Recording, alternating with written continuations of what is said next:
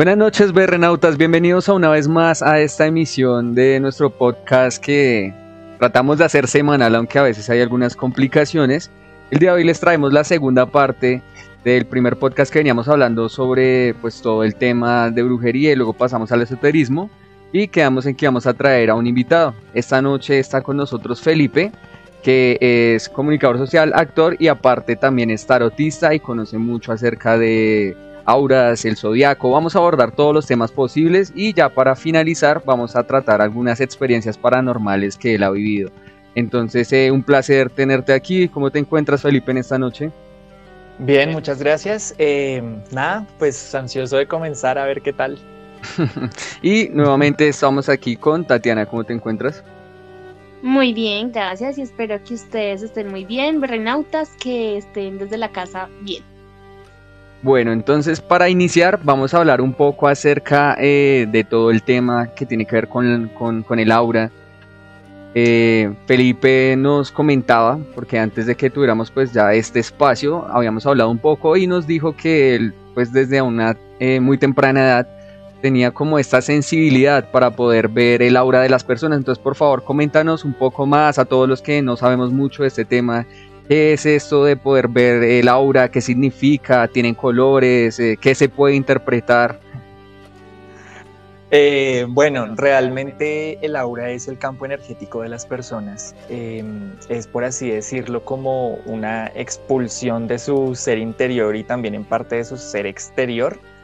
Y, y pues es 100% energía, realmente no es otra cosa que la energía y digamos, pues como ya les había comentado a ustedes antes, eh, en mi caso yo siempre fui muy sensible a estas energías, pero más que todo cuando era un niño pequeño, entonces podía ver colores alrededor de la gente, se veía como una especie de humo más o menos, como para que se hagan una idea.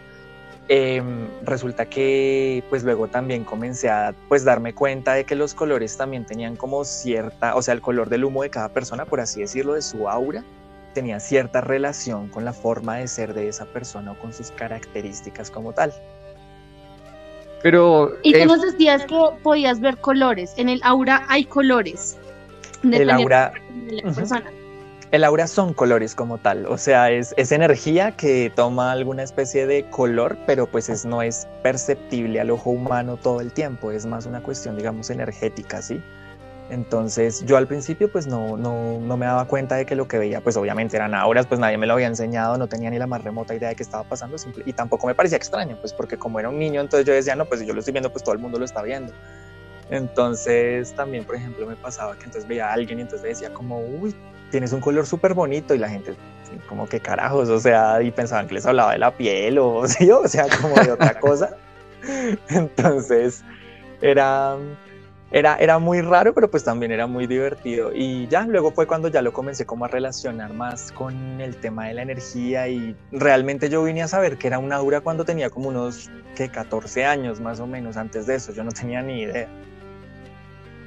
Y ya digamos en qué momento se volvió eh, algo como más profundo en el de que dejó de ser de no, solamente veo como ese humo en las personas a hacer ya algo más eh, para, para interiorizar, para poder como interpretar conocer?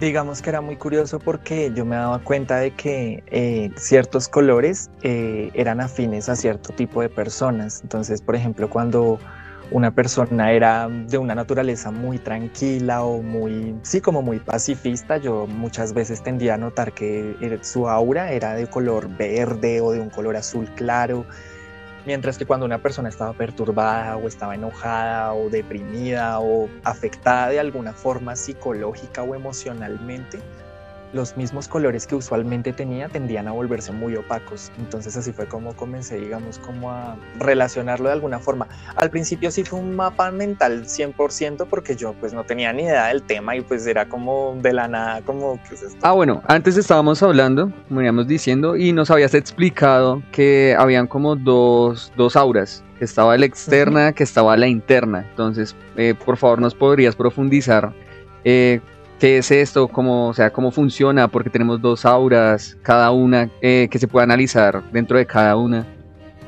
Sí, hay dos, hay dos auras. Eh, existe el aura interna y el aura externa. El aura interna es la esencia de la persona es digamos por así decirlo como su naturaleza, cómo tiende más o menos a actuar esta persona en su interacción con el mundo y con lo que lo rodea, ¿sí? Cómo asume digamos estar en este plano de alguna forma, mientras que el aura externa es más el humor. Entonces el aura externa tiende a cambiar muy fácilmente de color, pues porque también está dependiendo de las emociones actuales de la persona y pues las personas pues todo el tiempo estamos cambiando nuestras emociones externas entonces no es un color como muy estático. En realidad eh, es difícil que una persona tenga el aura de un solo color. O sea, las personas tienden a tener una aura muy mezclada, pues porque los humanos somos muy complejos también. Entonces no es como que una persona sea 100% paz y no, o sea, todos somos una especie de mezcla, entonces sí. ¿Y cómo son los colores de la felicidad, por ejemplo, de la felicidad, de la tristeza, de la alegría? Pues, Digamos que por lo general los colores claros tienden a ser los positivos, los opacos los negativos. Eh, por ejemplo, una aura que está muy, muy relacionada con el sentimiento del amor verdadero, por así decirlo, son las auras que tienen un color rosado. Eh, o digamos, si es una persona muy pasional, muy hiperactiva, muy activa físicamente, tiende a tener un aura color rojizo, las personas que también son muy fit suelen tenerlas en color naranja porque es algo relacionado directamente con la salud. El azul es tranquilidad, el verde es conexión con la naturaleza, pero también es tranquilidad y paz.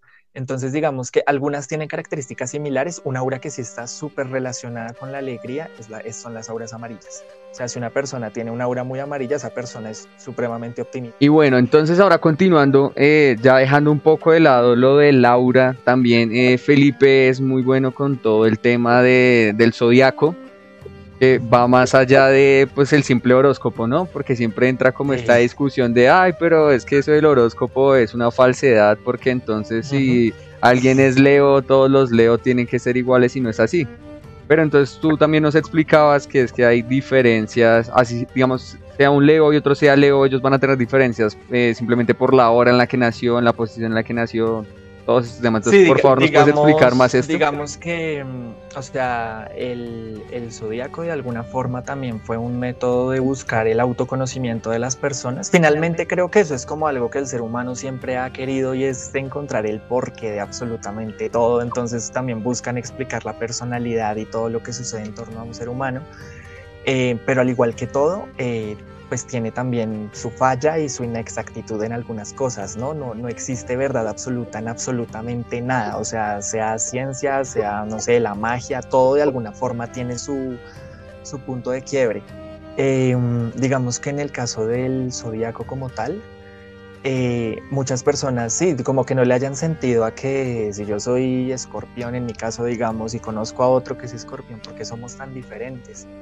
Y digamos que lo que ocurre ahí es que hay, o sea, en el momento en el que tú naces, los planetas están en cierta posición, igual que las estrellas. Entonces, eh, hay una energía como tal en el universo.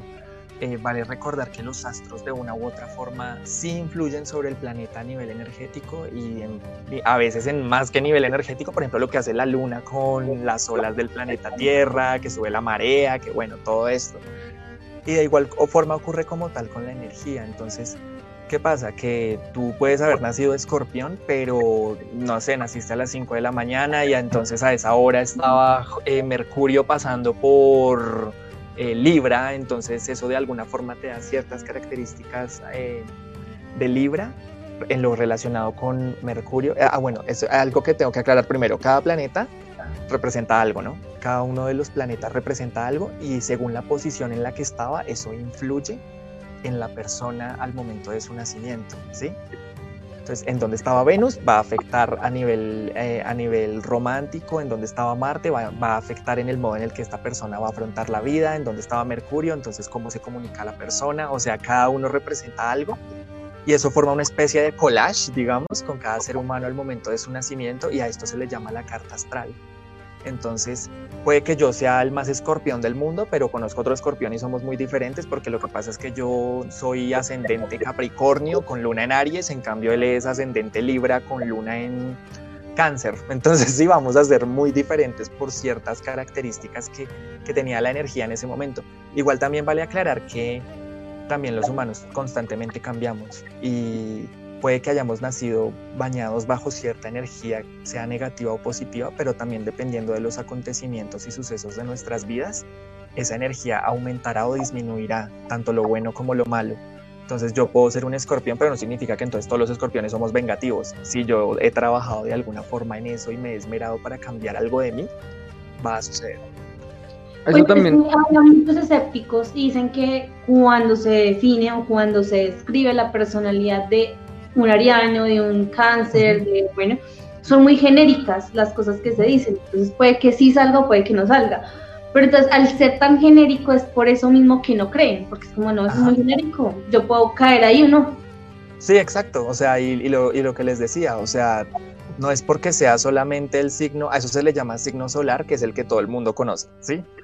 Pero también el signo lunar, el ascendente, donde estaba Mercurio, Venus, entonces se vuelve una especie de mapa y claro, ahí, ahí termina armando algo, ¿sí? O sea, ahí lo vuelve. El solar es el Aries, Cáncer, Libra, y demás, que es cuando nos miramos la fecha de nacimiento y decimos, yo soy Aries. sí, ese, ese, es el signo solar. Ese es el signo solar. El signo ascendente es el que el planeta, ¿verdad? El planeta y la el signo ascendente depende de la hora de nacimiento 100%. Y eso depende del planeta. No, no, no, pues o sea, tú naciste a tal hora, entonces a tal hora estaba regente tal signo, entonces ahí cayó, es más eso. Entonces, ese es tu ascendente, ¿sí? ¿Y cómo se sabe cuál estaba regente en ese momento? ¿Cuál estaba en ese momento ese signo? Por ejemplo, yo nací el 11 de abril y nací a las 12 de la noche. Ok, entonces voy a hacer algo acá y es que me voy a meter a una página muy buena que se llama Grupo Venus. Y entonces te voy a sacar más o menos la carta astral para decirte un poco entonces cómo sería esa combinación en particular. ¿Listo? Ok. Bien. Entonces, a ver, ¿naciste el 11 de abril, me dijiste? Sí, 11 de abril. Ay, yo tengo que decir la fecha de mi nacimiento. Por favor. Bueno, Renautas, esta vez vamos a conocer cuántos años tiene Tatiana. Tú te lo buscaste. sí, pero es algo, es algo eh, importante en este momento para poder. 1994, qué raro. Para poder ver esta carta astral. ¿A qué hora naciste? A las 12 de la noche. 12 de la noche. Es como.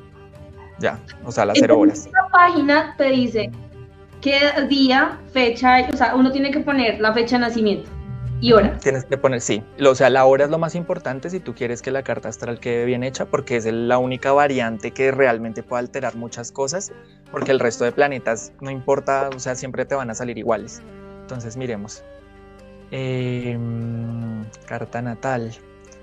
Bueno, aquí dice que tu sol en Aries, evidentemente, tu luna en Aries, ¿ok? O sea que eres doble ariana, tu ascendente está en el signo de Capricornio, eres ascendente Capricornio. Sí, o sea, tú, o sea, digamos lo más importante en una carta astral siempre es el signo solar, que es el de siempre, el ascendente y la luna. Entonces, digamos, cada uno eh, dice diferentes cosas. Por ejemplo, el ascendente habla de la personalidad de esta persona y de cómo la ve el mundo externo, pero no es su esencia. Sí, es más como el cómo yo enfrento el mundo y el cómo yo conozco La percepción que se tiene la persona más no significa que realmente así sea la persona. Exacto, y en tu caso es Capricornio, entonces digamos que esto dice que tú das la impresión de ser una persona muy determinada, en ocasiones pesimista, pero está mezclado con tu signo solar, que es Aries. Aries es un signo supremamente impulsivo, energético, entonces tiende a ser una combinación muy curiosa porque es una combinación entre un signo muy enérgico y un signo que es muy autocontrolado, lo que te vuelve un cortocircuito en muchas ocasiones y te vuelve muy variante en ese sentido, ¿sí? Como que vives entre el impulso y el guardarse. Entonces, digamos que eso es solamente un... más lo que quiero ser. sí, Ariana. Entonces, digamos que eh, eso es solamente un pedacito, ¿no? O sea, esto no es lo que te acabo de decir, no es toda la carta astral, porque realmente la carta astral es un mapa gigante, entonces donde yo me ponga a leerte toda la carta, o sea, lo podemos hacer, pero se nos van como 10 horas, o sea, mientras te explico todo lo que, lo que influye cada uno de los planetas. Una para que nuestros eh, berrenautas puedan ver si algo, pues, ahorita no sé si se puede hacer, realmente nuestro director es Anderson. No sé si se puede hacer, si se puede escribir acá abajito como la página. No, sí, de hecho yo abajo voy a dejar el Instagram de, Felipe, que lo encuentran como arroba Felipe en verso. Eh, les voy a dejar el link directo eh, si ustedes de pronto necesitan hacerle alguna consulta, ahí lo pueden seguir, le pueden escribir, que pues él va a estar ahí contestándoles. Sí, chicos, entonces... Eh, ¿Recuerdas la página? Sí, la página se llama Grupo Venus, todo pegado. En esta página es muy sencillo realmente sacar la carta natal. Y pues ya, o sea, realmente pues ustedes podrán ver lo que dice también acerca de ustedes y decidir realmente si sienten que es algo que es verídico y acertado con ustedes o si por el contrario no se sienten identificados. Eh, digamos que yo siempre he creído mucho como tal, como en la libre opinión y el libre albedrío. Yo, así como no me meto con la religión de nadie, entonces simplemente permito que las personas observen y bueno, vean y quieran creer lo que deseen creer. Y yo te iba a preguntar, Felipe, en la carta astral, ¿qué cosas se pueden saber, digamos, más allá de cómo es una persona? O sea, ¿se puede lograr a predecir algo que va a ocurrir? O, o más que todo, ¿para qué es la carta astral? La carta astral es literalmente un mapa de cómo es una persona. Eh, al explicar, digamos, como ciertos comportamientos, eh, cuando una persona se fija mucho en su carta astral, entonces también puede comenzar a estudiar un poco más acerca de cómo es y pues se da cuenta finalmente si, ay, sí, yo sí soy así o no, esto no, no me representa de alguna forma. Entonces, digamos que es como en todo, muchas veces uno sabe que la está embarrando en algo, pero hasta que alguien no se lo diga, uno no va a trabajar sobre eso, ¿sí? Entonces, lo que hace la carta astral es como, mire, esto es, esta es la lista de características que usted tiene, usted decide si quiere trabajar sobre ellas o no.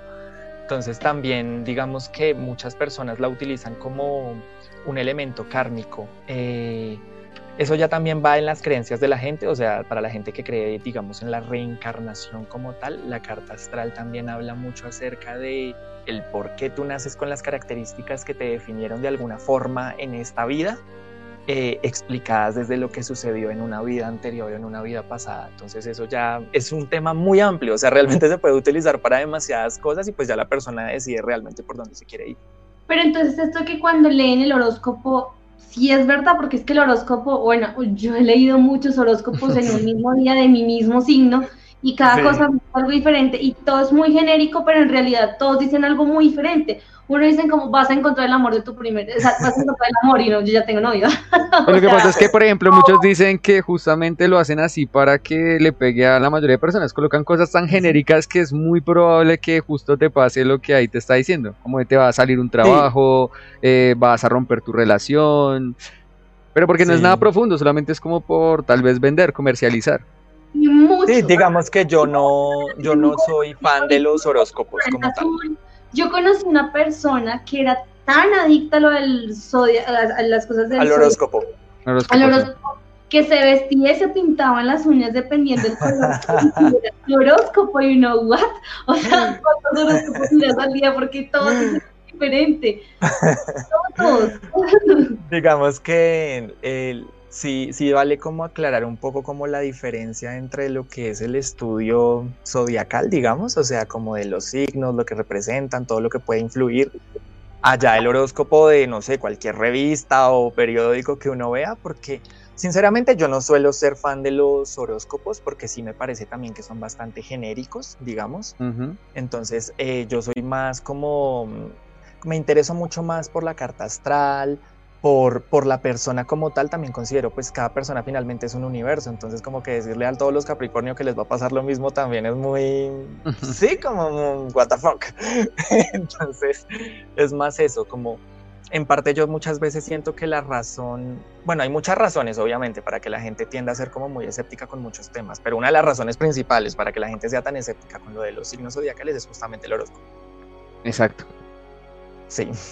Sí, es, exactamente, es el horóscopo. Realmente es el horóscopo. Porque hay muchos, hay páginas de Instagram, hay chicos de Instagram que publican diariamente el horóscopo y lo que va a salir en el horóscopo. Hay mucha gente que sigue estos tipos, de, yo me imagino que hay muchos eh, de renautas que siguen este tipo de, de canales que se programan todos los días con, no sé, no sé, algunos de los dos muestra como en la madrugada el una señora que siempre dice como, llámenme y les daré todos los consejos. Y llaman y es como, mi esposo me está engañando, prende una vela azul. es que creo que es mucho eso, que el horóscopo se ha parodiado demasiado. Entonces, claro, hace que se pierda totalmente todo, cualquier tipo de credibilidad. Y no solo hacia el horóscopo, sino en sí hacia el zodiaco. E incluso hay muchas personas que ni siquiera entienden por qué, eh, dependiendo del mes que hayan nacido, tienen un signo. Sí, claro, ¿no? Y es que también hay muchos factores realmente, pues incluso religiosos y sociales, pues tampoco es como tan fácil como coger algo que todo el mundo ha satanizado de alguna forma por muchos siglos y decir como, no, mira, esto está súper bien, no, o sea, por eso es lo que les decía, o sea, yo, yo en general como que no no fuerzo tampoco ni busco forzar a nadie a creer. O sea, simplemente es como, mira, esto es lo que te puedo ofrecer, esto es lo que estoy viendo y esto es lo que posiblemente te pueda ayudar. Tú, tú me dirás si sí o si no, que en mi caso afortunadamente siempre ha sido como, sí, tienes razón, está sucediendo así, así, así. Pero pues también estoy abierto a que algún día alguien me diga como, ah, esto es pura no, miércoles, no. sé qué, ta, ta, ta, y pues yo, antes me hubiese chocado muchísimo, pero ahora digo como, pues normal, o sea, es como si alguien me estuviese hablando de su religión y pues yo decido si me le entro o no le entro, entonces pues normal. Sí.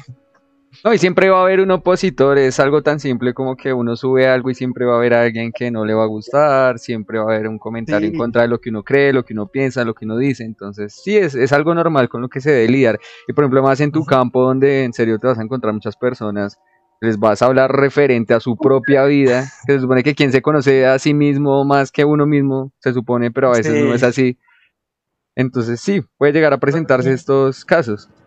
No, incluso es muy usual que la gente puede que sepa la respuesta a las cosas que está preguntando, pero mucha gente tiene eso y es que necesitan es que alguien más se los diga para, para tomar la acción y decir como sí porque ya me lo dijeron, o sea, oficialmente sí, a pesar de que ellos ya lo sabían, ¿sí? Entonces a veces llega a ser incluso chistoso. como... con las mujeres, que tenemos que decir, ahí, pero alguien me lo dijo, sí lo tengo. sí, exacto, y pasa en general. no, sí, en general, eso iba a decir a mí también muchas veces me ha pasado y a muchos amigos que ya lo sabían, todo el tiempo lo supieron, pero necesitaban que llegara uno o alguien más y no vea, es esto, y ganaba bueno, Igual, igual, digamos, yo todo lo utilizo más, es como una herramienta de, pues como de ayuda, ¿sí? No, yo no busco ni tener adeptos, ni que la gente empiece a creer en lo que yo creo, sino simplemente ayudar, o sea, es la idea principal y es lo que de alguna forma a mí me llena, o sea, si yo, por ejemplo, sintiera que no estoy ayudando y que antes estoy como jodiendo a la gente y diciéndole, uy, no, tienes mal aspectada la luna, tu vida está arruinada, o sea, eso sería como... No, o sea... Bueno, y entonces eh, ya dejando un poco de lado, ya tocamos todo el tema de las auras, la carta astral, ahora el zodiaco, ahora sí nos vamos como al, fuerte, fuerte de, de, Felipe, que viene a ser el tarot. Entonces quiero que pues nos expliques un poco así de entrada para quienes de pronto no sepan mucho, que han escuchado la palabra por ahí, tarot, tarot, tarotista, pero realmente no saben cómo funciona, qué es, para qué sirve. Entonces, por favor, explícanos un poco así de qué trata el tarot, para qué es. Bueno, lo primero que yo quiero aclarar, ah, que es lo que siempre la gente piensa de entrada muchas veces, ¿no? Es como el tarot no es brujería, ¿listo?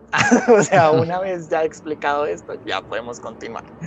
Eh, el tarot como tal es, es un, o por lo menos para mí, porque realmente también depende de tu percepción, pero para mí es una herramienta que te permite simplemente planear, o sea, es, y también te da consejos de alguna forma frente a las cosas que están sucediendo. Eh, algo que yo les había comentado a ustedes antes y, y, y, que me parece importante recalcar es que el tarot no es como una guillotina, o sea, porque en realidad los, acontecimientos del futuro pues son algo que pues el futuro todavía no ha ocurrido, entonces siempre tiene una posibilidad de cambiar, ¿sí?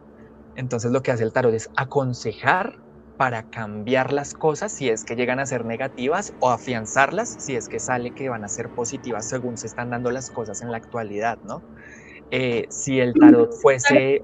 Es solamente leer las cartas, o sea, no incluye el cigarrillo. El tarot es solo leer las cartas el tarot, sí. O sea, las, las cartas son el tarot, así se llaman. O sea, ese es su, nombre y hay infinidad de tarots. O sea, no existe tarot de Marsella, existe tarot de Raiden, o sea, existen muchísimos tipos que de las hadas, de los unicornios. Dime.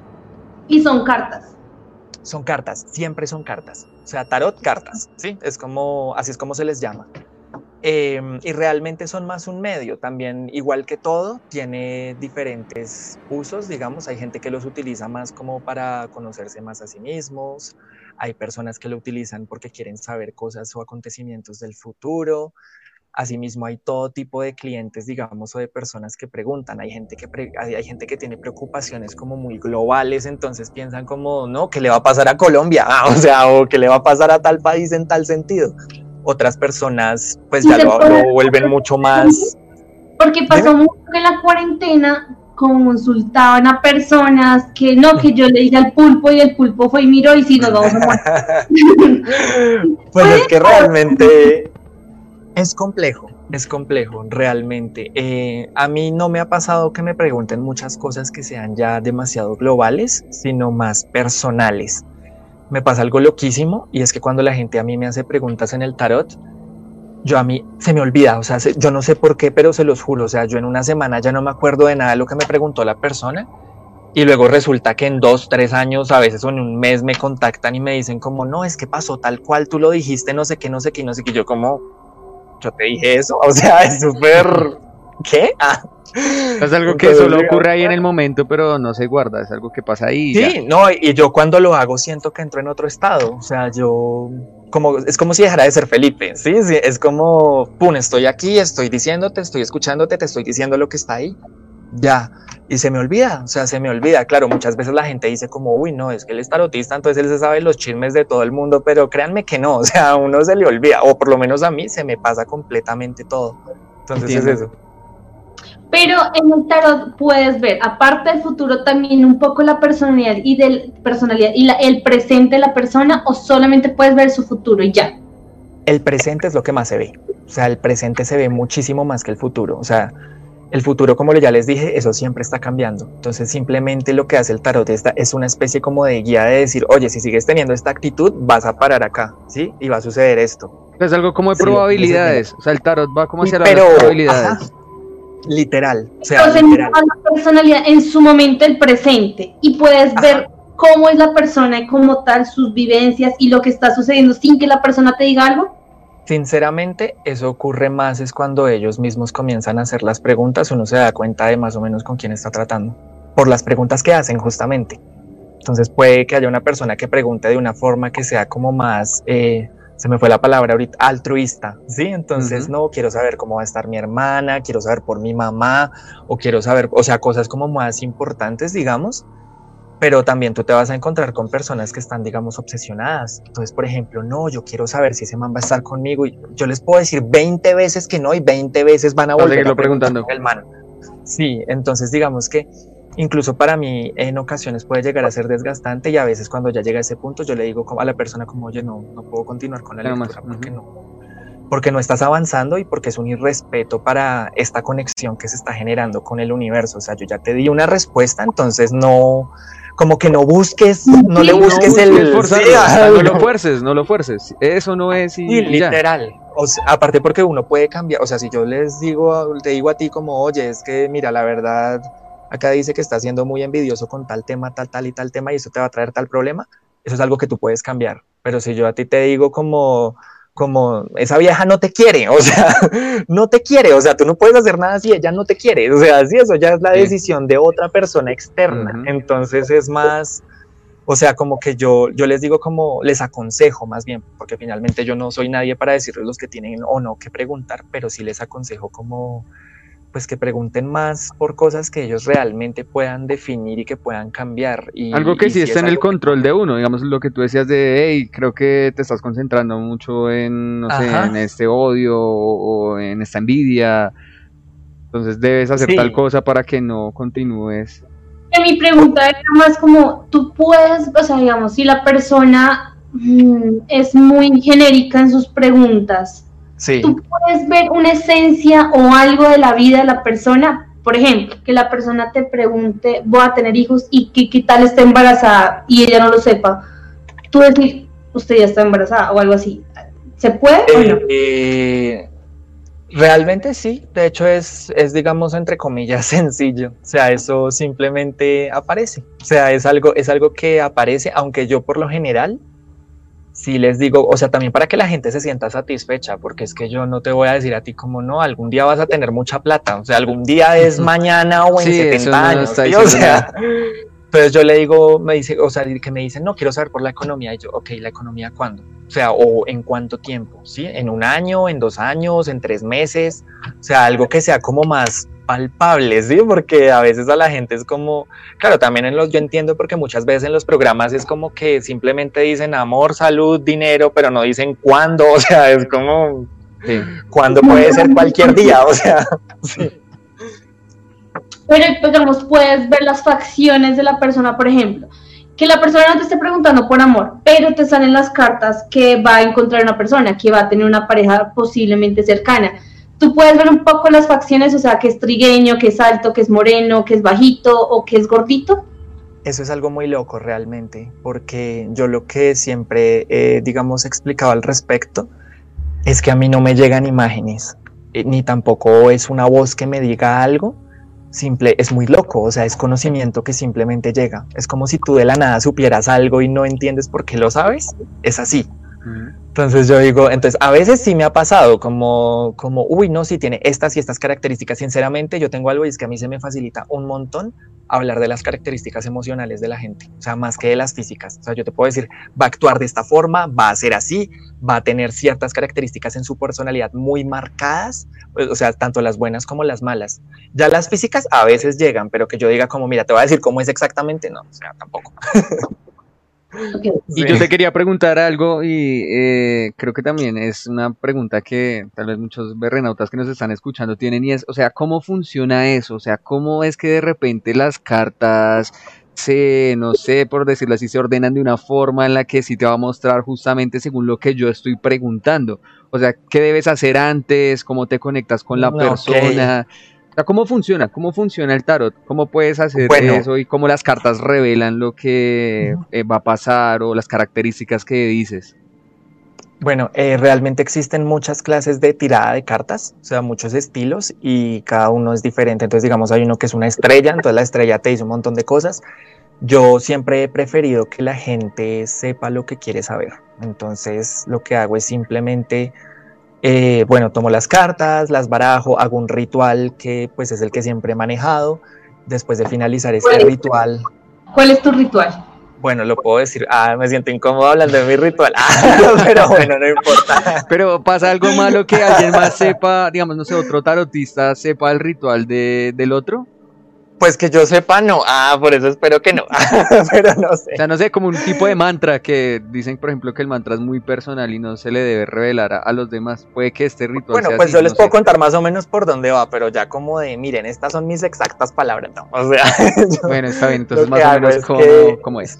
Listo, yo barajo las cartas, luego le entrego las cartas a la persona para que la persona las baraje, se impregnen un poco de su energía, así es más fácil entrar en la persona luego le digo que divida el mazo en tres y luego debe volver a ordenar esas tres, esas tres, esos tres macitos en uno solo, en el orden que la persona desee. O sea, básicamente ahí la persona es la que está definiendo todo, ¿sí? Acerca de cómo va a ser su lectura. Eh, obviamente cuando la hago virtual, pues cambia mucho la cosa, ¿no? Pero lo estoy diciendo es cuando las hago presenciales. Virtual se puede. Sí, se puede. Es más difícil, pero se puede. Entonces, digamos que bueno, eh, una vez que ya están otra vez armadas en uno solo, entonces yo le digo a la persona, coloca tu mano izquierda sobre las cartas, no cruces los brazos, no cruces las piernas, por todo lo que ya hablamos antes de la importancia de no cruzar en este tipo de cosas. Sí. Em, y una vez que colocan su mano izquierda sobre el tarot, entonces, ¿por qué la mano izquierda? Porque la izquierda es el subconsciente. La derecha siempre representará el lado consciente de las cosas y la izquierda el subconsciente. Entonces, si tú pones tu mano derecha, pues entonces yo te voy a decir todo lo que tú ya simplemente siempre has sabido y que no necesitas saber. Mientras que si coloco tu subconsciente, es esa voz interna que te ha estado diciendo las cosas, pero que a lo mejor no has escuchado, o sí, puede ser eso. Entonces les coloco la mano, bueno, les digo que coloquen la mano izquierda sobre las cartas, luego yo coloco las mías un poco sobre, o sea, les doy como mi energía, sí, me, me concentro, me, me ilumino, pues. Y entonces eh, le pido al universo, o sea, le pido al universo, le digo, eh, universo, por medio de este tarot, mantra personal, deseo ayudar a esta persona, entonces, por favor, permíteme entrar en esta persona para yo poder ayudarla. Eh, en mi caso en particular, eh, a mí cuando me enseñaron a leer el tarot me dijeron que pidiera al universo que diese una correcta interpretación. Yo digo, no, yo no quiero dar una correcta interpretación, yo lo que quiero es ayudar a la persona. Entonces, si yo quiero ayudar a la persona, el universo de alguna forma me lo va a permitir. Y sucede. Una correcta interpretación, ¿cómo sería y cómo sería la ayuda? Pues es que la interpretación es como que yo, o sea, depende tú cómo lo tomes, pero como yo lo tomé y que por eso lo cambié, es que la interpretación es como yo simplemente te voy a decir únicamente lo que, única y exclusivamente lo que está diciendo acá, mientras que la ayuda es, viene con un consejo de por medio, ¿sí? cómo puedes de alguna forma mejorar las cosas, porque yo nunca he sido como creyente de llenar a la gente de terror, o sea, como de decirles, no, todo se va a ir al carajo y todo va a ser horrible puede que vaya a hacerlo, pero por lo menos hay una forma, siempre hay una forma de alterar eso, o sea, no, no es algo, no es una guillotina, nuevamente digo, entonces es, es más por ese lado. O sea, sí, ya es más como, digamos, de tomar lo que está, lo que se está viendo, se está plasmando, pero no solamente decirlo, sino también como empezar a decir, bueno, va a pasar esto, pero tal vez debe sí, o sea, y, la, y el para que no pase para que no Sí, el mismo universo me lo permite, o sea, el mismo universo me lo permite porque conoce mi intención de alguna forma, ¿sí? Entonces, si yo tengo la intención de ayudar, va a suceder, o sea, es, es, algo que yo estoy decretando, por así decirlo. Y algo que me gustaría saber es tú cómo ves eso que dices de la energía del universo, lo ves como si fuera como una especie de ente, digamos, como un tipo Dios que está en todo lado, o simplemente es como una fuerza que está ahí presente y puedes como conectarte con ella para poder descifrar todos estos temas. Ok, digamos que a mi credo, Dios y el universo son exactamente lo mismo. Lo mismo. O sea, sí, son lo mismo. Entonces es como básicamente pedirle a Dios. O sea, el universo es mi Dios de alguna forma. Em, no soy católico, no soy cristiano.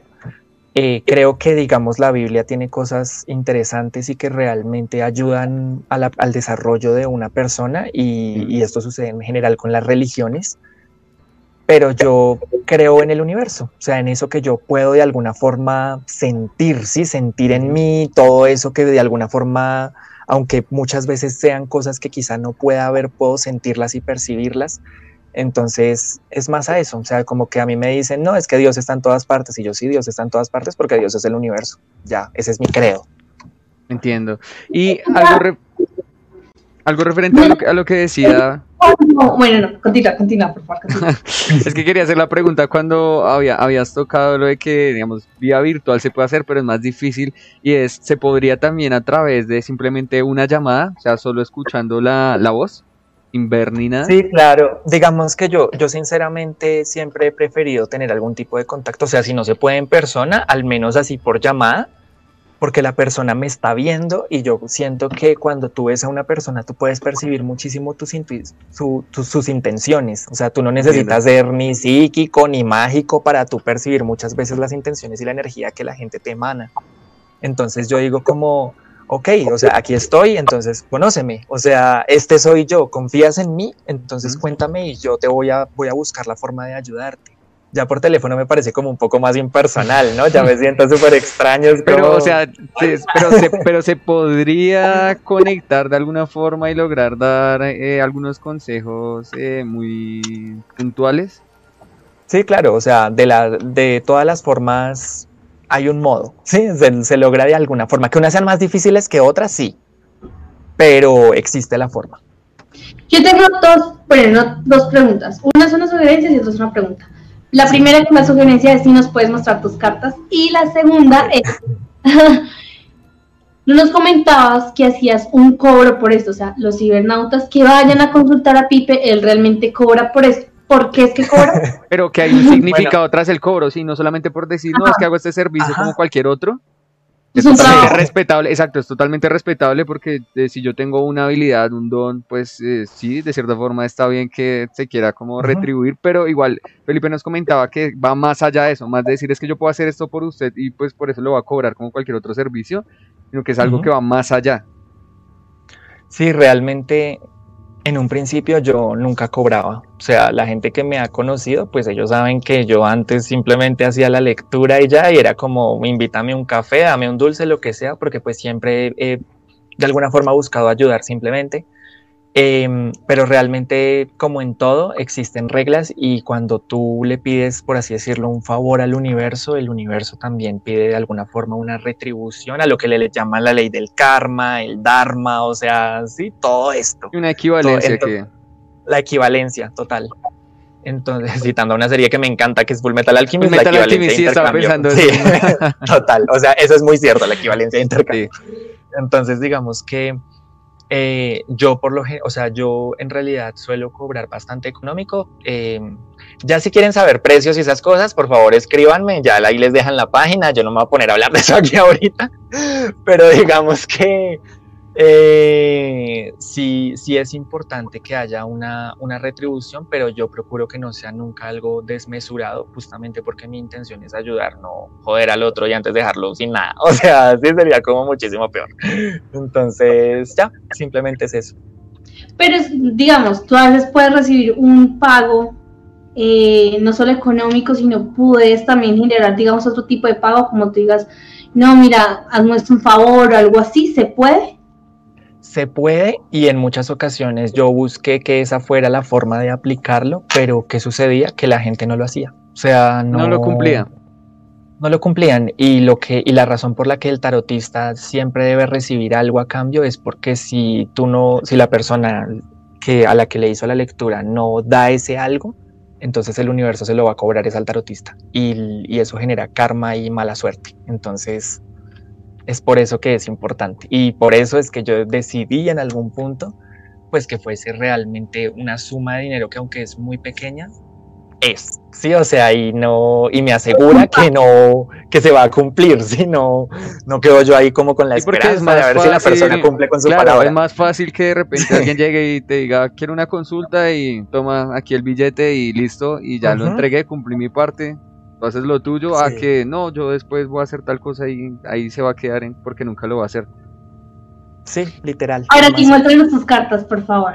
Ah, y, eh, nos están escuchando, bueno, triste, sí, continúa. que no las puedan ver, pero pues igual vamos a intentar describirlas lo más posible para que los que escuchan pues puedan más o menos imaginarse cómo son las cartas del tarot. Igual recuerden eh, que si nos están escuchando a través de las plataformas podcast, también eh, subimos este contenido visual a lo que viene a ser nuestro, nuestro canal de YouTube. Está como Seram barra o bueno guion BRF Online y también en nuestra página de Facebook BRF Online el espacio de todos y todas. Entonces ahí cuando deseen pueden ingresar y ver el directo completo que ahí va a estar. Y en el mismo intro del podcast van a ver las redes sociales de Pipe y eh, nuestras mismas redes sociales, Renautas, para que lo, sepan, para que puedan conectarse con él si en algún momento quieren saber del aura, del zodiaco o quieren una lectura del tarot. Y también Luis lee las runas, pero eso lo vendremos a decir más adelante. Listo. Eh, bueno, como yo les decía antes, hay infinidad de tarots e infinidad de cartas, entonces pues yo no tengo solamente un tarot, digamos que tengo algunos. El primero es este, esta es una baraja española, es muy conocida, o sea, yo creo que todo el mundo ha visto en su vida mil veces esta baraja. Hasta en los fósforos venía por detrás eh, las figuras de la, de la baraja. Bueno, la siguiente baraja que tengo yo es esta, que está basada en mitos, esta fue hecha por un artista colombiano, entonces ustedes pueden ver acá un fénix, un, minotauro. Ay, la mayoría están saliendo al revés, sorry. Ah, es que las tengo muy mezcladas. Entonces, miren, una ninfa. Ah, entonces sí, como que son. Para los que lo pueden ver, la ninfa y todos los que él está describiendo son bastante animados. Es un dibujo muy pintoresco, muy brillante, las españolas eran un poco más opacas, más blancas, solamente se veía el dibujo del rey. En esta se puede apreciar un poco más el dibujo, eh, una caricatura, no, no es una caricatura, se ve bastante realista el dibujo, pero muy pintoresco. Son ninfas. es, mucho más mítico, es mucho más mítico, es más hasta del estilo como fantástico, porque ya son figuras así como ninfas, creo que también vi como una especie como de cíclope, Sí. Y digamos, ¿qué diferencia hay entre utilizar, por ejemplo, la baraja española y, la, y esta que es un poco más mítica? Digamos que algunos tarots tienen... Dime. ¿Cómo se llama esta mítica? Eh, criaturas místicas. Criaturas místicas. Baraja de criaturas, místicas. ¿Qué diferencia hay entonces entre la baraja de criaturas eh, místicas y la baraja española? Pues realmente, o sea, por lo general los tarots no suelen tener como muchas diferencias. Es más bien como que cambian es los dibujos, ¿sí? Entonces, puede, por ejemplo, en el tarot de Marsella es la emperatriz, pero en el otro se llama la dama. Pero es la mm. misma cosa, o sea, simplemente sí. Pero mira, yo sé más o menos que cuando sale en la española salen muchas espadas es porque hay un conflicto, como un problema general. Entonces, digamos, en las místicas, ¿cómo se vería ese problema? Ese, ¿Cómo se vería reflejado las espadas? Pues es que, digamos, eh, en el caso de las espadas, dentro de la baraja española, o sea, todo, mejor dicho, hay cuatro tipos de carta en la, en la baraja española, que son los mazos, los, las espadas, las copas y los oros, ¿sí? Sí. Entonces, ¿qué pasa? Que cada uno de estos cuatro representa un elemento de la naturaleza. Entonces, las espadas es la mente y el aire. Sea, sí, el aire siempre es lo mental. Las copas son el agua y lo emocional. Los oros son la tierra y lo físico, o sea, lo que uno puede ver y adquirir de alguna forma.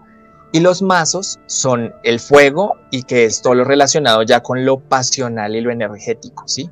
Entonces digamos que cada una de esas tiene cartas positivas y cartas negativas. Entonces, por ejemplo, si hay espadas que indican un conflicto, o sea, mejor dicho, si el conflicto es con espadas, entonces es un conflicto mental porque es, la, es del elemento aire, entonces es la mente, entonces eso significa que es algo a nivel mental lo que está afectado. Pero también hay cartas muy positivas en las espadas, ¿sí? que hablan de, ser certero, de ser enfocado, y así ocurre con cada elemento. Cada elemento tiene sus pros y sus contras, o sea, como su luz y su oscuridad de alguna forma. Entonces, e, en este caso, como veríamos las espadas, que es algo mental, en las de... En las, místicas. en las místicas, ¿cómo se pasaría todo? Digamos, lo de los elementos y lo de su característica. Digamos que depende porque cada tarot es muy distinto. Eh, la baraja española tiene unas reglas particularmente muy exactas, distintas a otros tarots, mientras que hay muchos tarots que tienden a ser más genéricos. Yo por lo general utilizo los más genéricos, que por ejemplo son estas, las de criaturas místicas. ¿sí?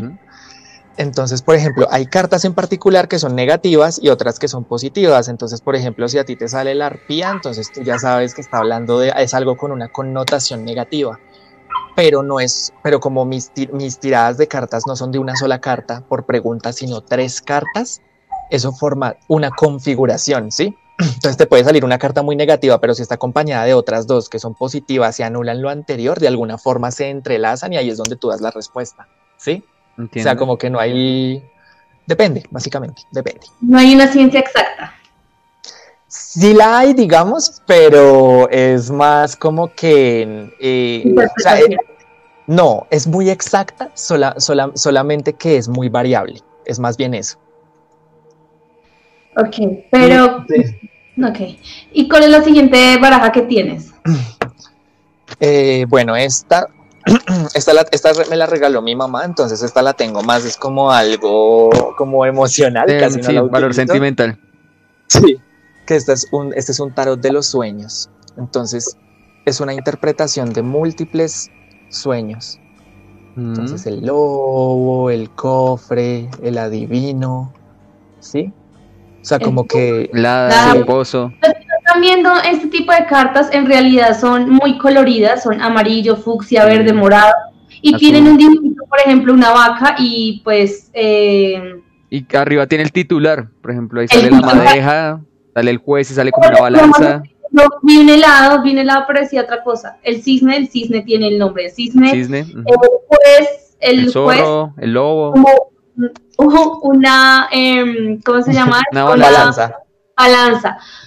Sí, son bastante coloridas y mm, dices que es el significado de los sueños. O sea, con esas no lees el tarot, solamente ves el significado de los sueños.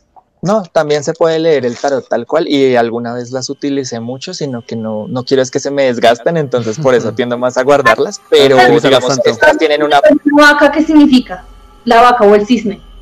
Ah, bueno, digamos el cisne tiende, tiende una relación con el florecimiento de un amor, entonces claro, eso es muy genérico, entonces si tú lo acompañas de otras de las otras dos cartas, eso ya te da la respuesta específica. Ajá. ¿Y la vaca? La vaca en este caso tiende a ser algo relacionado con la, puede ser la maternidad, pero también puede ser algo con, relacionado con la prosperidad. O sea, todo depende de qué cartas la acompañen en ese momento. Entonces, la vaca, el juez y el cisne, ¿qué sería? Depende de tu pregunta porque también influye la pregunta. Por eso les digo que es una infinidad sí, realmente. Claro, es que eh, hay muchas variables para que se logre una respuesta según lo que arrojó, lo que la persona, las energías. llega sin preguntas, sino simplemente te dice, tengo curiosidad, quiero que me leas la baraja. Eh, en ese caso, yo lo que puedo hacer es como no tienes preguntas, entonces toma tres cartas y las tres cartas que te salgan en ese momento, yo le llamo la fotografía de tu vida, o sea, es como lo que está pasando actualmente, ¿sí? Es como algo genérico de lo que está pasando en tu vida. Siempre. Por lo general, aunque también hay gente que en algún punto se queda sin preguntas, entonces yo les digo como pues puedes tomar, o sea, lo que yo les llamo la fotografía, entonces te digo algo que puede que tú no hayas preguntado, que no hayas visto y, y ya y te salga. Y te salga. Pero es bastante complejo porque son cartas totalmente diferentes, totalmente diferentes. O sea, los que no pueden ver no se imaginan la diferencia de las cartas. o sea, una de las cartas son blancas y con un dibujo de muy, muy, como muy parroquial. una corona, una espada, unas eh, monedas las de dibujitos, eh, las, las segundas. Eh, las criaturas místicas.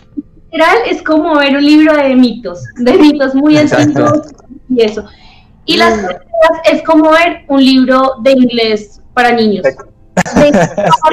O sea, ven una vaca, ven un cisne, ven helados, o sea, literal es muy diferente cada una de las tres, o sea, me parece súper complejo porque yo le, yo veo esas cartas que tú, las últimas que mostraste, yo digo, ay, esto es para aprender inglés, para aprender.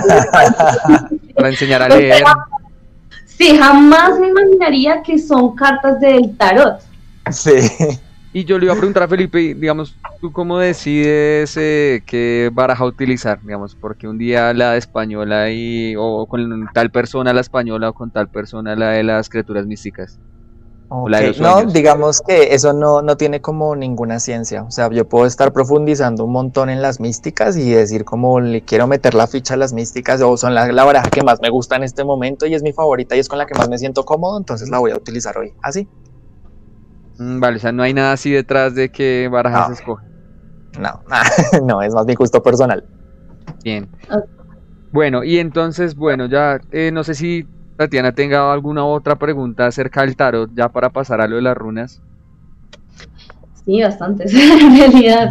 Primero, o sea, eh, ¿cómo te, o sea, bueno, ya nos dijiste que cómo te conectabas con la carta, que era con el universo y demás, pero digamos, si una persona dice, no, yo no confío tanto en tus cartas de muñequitos chiquitos como las que y tú dices, no, pero son súper efectivas, y te pasas a las españolas, hay un quiebre ahí cuando te pasas, o sea, digamos que tú ya como tarotista escogiste tales cartas y a la otra persona decir, no, no quiero esas cartas, ¿hay un quiebre en ese momento o igual? Como si pues digamos, digamos, yo, es que algo que es muy chistoso es que, digamos, a veces la gente también siente que que tienen también como cierto, digamos, poder sobre, sobre lo que yo pueda decidir hacer con lo que yo estoy ofreciendo, ¿sí? Y no, o sea, realmente yo, mira, te, te, voy a leer estas. Y si me dicen, no, no me gustan o no sé qué, o ta, ta, ta, yo lo siento, sorry. O sea, son las que yo te voy a leer porque son las que con las que yo me siento cómodo en este momento y te voy y te puedo ayudar. O sea, Sí, claro, porque yo, o sea, yo puedo decir como, ah, no, ¿cuáles te gustan más? Ah, estas, ok, me siento súper incómodo con esas, no te voy a poder ayudar porque no me va a fluir de la misma forma, ¿sí? O sea, yo también tengo que estar bien. Entonces, digamos que a veces sí pasa y es un poco feo y es que al consultante se le olvida que está tratando con una persona. Entonces también como que viene y lo me, han tratado a veces como si fuera, digamos, su sirviente o algo por el estilo, como yo le estoy pagando y yo soy como bebé, ¿no? O sea, si yo quiero, yo no te ayudo, o sea, es así de simple. Entonces, digamos que yo... Sí, entonces yo... ¿Has, mentido, en alguna consulta? ¿Por bien o por mentira piadosa o algo así? He estado a punto, pero no lo he hecho. O sea, y digo a punto porque me ha pasado que, por ejemplo, que por ejemplo conozco a una persona y resulta que no sé, le está poniendo los cuernos al, al novio, mm. ¿sí? Y, y, le, está, le está poniendo los cuernos y, y, resulta que luego el novio va y me pide consulta y yo quedo como, porque preciso me pregunta por la pareja a la que yo también atendí. claro. Entonces, y llega la pregunta, como, ¿me ha sido infiel? Carajo, yo ya sé la respuesta, o sea, sin necesidad de ver las cartas. y es como, claro, lo he, lo he dudado porque digo, como, me da cagada, esta persona está súper ilusionada, ¿qué voy a hacer? Pero me toca, o sea, es, es es la función, o sea, porque pues para que alguien me pague por decirle cosas bonitas, pues yo no necesito el tarot, ¿sí? O sea, simplemente es como, vamos a hacer amigos y, y, y yo le digo lo que quiere escuchar y listo. Literal. ¿Te ha salido alguna enfermedad, digamos, terminal o algo muy oscuro que tú digas, esto fue lo más perturbador que me salió leyendo el tarot? me ha, salido la muerte de algunas personas y cuando preguntan por X personas salga algo relacionado con la muerte y yo pues tampoco le voy a decir como, oye, es que se va a morir. Ah, o sea, que eso ya es demasiado fuerte, ¿no? Es como, pero digamos que sí, o sea, se los digo, pero no de una forma tan directa. Tan directa. brusca. Sí, o sea, busco es como hay que prepararse, puede que esta persona esté pasando otro plano próximamente, o sea, así como busco un poco más de, tacto, sí. Pero igual no hay forma tampoco de suavizar ese tipo de cosas. Pero y, sale, y también puede salir la, y también puede salir, por ejemplo, la propia muerte de uno. Yo creo que sí, pues espero que nunca me salga, sinceramente. O sea, eso ya sería demasiado heavy. ¿Tú te puedes, ah, ¿tú te puedes ver a ti mismo? Es muy difícil. O sea, eh, antes no podía ver absolutamente nada con el tiempo y después de desarrollar mucho, digamos, como la habilidad y el hecho de estudiarlo y hacerlo, eh, aprendí. Pero, pero es difícil porque finalmente es un juego de ser objetivo y para mí es muy fácil ser objetivo con otras personas, pero ser un objetivo consigo mismo es muy difícil. Claro. Sí, entonces yo procuro no, no ¿Qué ha pasado con, las, con el tarot? lo que más me haya perturbado, la muerte. O sea, la muerte. A mí no, no me gusta. De hecho, yo tengo una única regla y es que no permito que la gente pregunte por muertos. O sea, por ejemplo, que no, que se murió mi tío, entonces... Quiero saber, quiero saber por él. O sea, yo, yo soy como... No, o sea, yo te, sí, yo te puedo decir, o sea, si tú quieres preguntar si se fue en paz, te lo digo, o sea, eso sí, pero si es como está ahorita, yo no, yo no me voy a meter al más allá, sorry, o sea, eso no, y se podría, no, solo no tú como artista, sino otra persona, otra persona que genere, que haga el tarot también, puede mirar qué está pasando con esa persona en el más allá. Claro, o sea, yo puedo, digamos, decirle, pero a mí lo que no me gusta es que esa vaina se termina convirtiendo es como en una ouija. Sea, porque literalmente estoy entrando a, a otra... Sí, no, tener contacto con, en el otro plano. Sí, entonces yo por eso les prohíbo eso. ¿Y puede ser perjudicial o, o, porque no te gusta? Simplemente por la sensación que genera. Claro, es la sensación porque pues es una persona que ya no está y me siento muy cargado y no, es horrible, o sea, no, no me gusta, no me gusta, es más la sensación. Pero digamos también en, el, en las cartas te puede salir un demonio o una entidad, un ente que esté ahí Exacto, por ejemplo, alguien que esté siendo acechado por alguna entidad oscura, ya sea un demonio o otro tipo de entidad, llega a aparecer también. Yo aparecen ciertas configuraciones que tienden a ser bastante oscuras y difíciles de entender, entonces yo le empiezo a preguntar a la persona, pues por algunos síntomas que normalmente son los que suelen ocurrir en la brujería, ¿no? Es como, ¿tienes animales pequeños? ¿Esos animales pequeños cómo están? ¿Se han muerto? Eh, tienes larvas en la casa, cómo has estado durmiendo, cómo te sientes, no te has sentido muy pesado, o sea, como que empiezo ahí yo mismo como a tratar de ver si, si es por ese lado. Y pues ha pasado, realmente, ha pasado. Lamentablemente sí, sí hay mucha gente que eh, tiende a utilizar la brujería para afectar a otras personas. ¿Y el vudú? ¿Te ha pasado con vudú? Porque es diferente el vudú a la brujería, ¿verdad? Pues digamos que todo, digamos, hace parte de lo mismo, pero con diferente nombre, ¿no? O sea, todo eso ya es una, es una conexión extrasensorial. Lo que pasa es que también pues eso finalmente es algo muy malo que ha hecho la iglesia y es que cogen todo lo que sea, todo lo que no les pertenezca y lo llaman brujería. Y yo, por ejemplo, a veces, a veces me ha pasado con los cristianos que es como si yo fuese cristiano, entonces sería el chico que tiene el don de la profecía. Pero como yo no soy cristiano, entonces soy el brujo. O sea, cambia toda la connotación. Claro, entonces es como, ¿y cuál es la diferencia? Pues que no soy cristiano. Entonces es como, como que todo está muy conectado, solo que la gente le da diferentes nombres todo el tiempo. Entonces es más, es más como, sí, o sea, el vudú realmente, el vudú puede ser bueno puede ser malo, normalmente es malo. O sea, eso en el sentido, depende para qué se utilice, o sea, sí, pero normalmente la gente, pues, para qué quiere aprender vudú muchas veces, pues, para hacerle daño a alguien en particular. Sí. sí, hay gente que no, lo hace más por protección o por otras cosas y pues es respetable y está súper bien, pero es como que la magia simplemente es un Por ejemplo, y tú decides para qué lo usas. Genera, es, la santería, hasta donde tengo entendido, genera, bueno, son santos, no, no, no, son demonios disfrazados de santos o santos disfrazados de demonios, no sé, porque realmente es una religión y pues los, los santeros lo ven como dioses, pero los católicos y cristianos como demonios. demonios. Estos entes realmente consumen porque se les tiene que dar un alimento y demás, y alimentos con sangre, o sea que descuartizan o hacen eh, un ritual de, digamos, de dos patas, dependiendo de, los, digamos, dependiendo de lo que se esté pidiendo. Entonces, por ejemplo, si tú ves que a alguien le están haciendo la santería, ¿ves el ente o ves que están haciéndole algo? Pues digamos que algo también curioso con la santería eh, es que hay tipos de santeros, o sea, no, no todos los santeros tampoco tienen como una connotación negativa, sino que también se dividen, ¿sí? Eh, hay unos santeros que tienen más fama de que sí son como los brujos malignos, así que es la venganza y llaman a los muertos de su descanso y, o sea, terrible. Y asimismo hay otros santeros que son más como los brujos chamánicos de alguna forma que buscan ayudar a las personas de su comunidad. Em, yo realmente me cuesta visualizar las cosas físicamente. Hay gente que tiene una gran facilidad para ver este tipo de entes de entrada. Yo puedo percibirlos más. Es como sé que tienes algo oscuro, sé que tienes algo rarísimo y a veces lo veo en mis sueños o pesadillas más bien pero no es tan, para mí no suele ser tan fácil como, uy, ahí hay un demonio, o sea, no, no. no tipo película, no tipo película, no, es el demonio que están ahí concentrados y de repente ve al demonio ahí atrás. No, es algo hasta más difícil de lograr como interpretar. Sí. puede pasar que haya personas así que puedan ver muy fácil esto. Ajá. Sí puede pasar.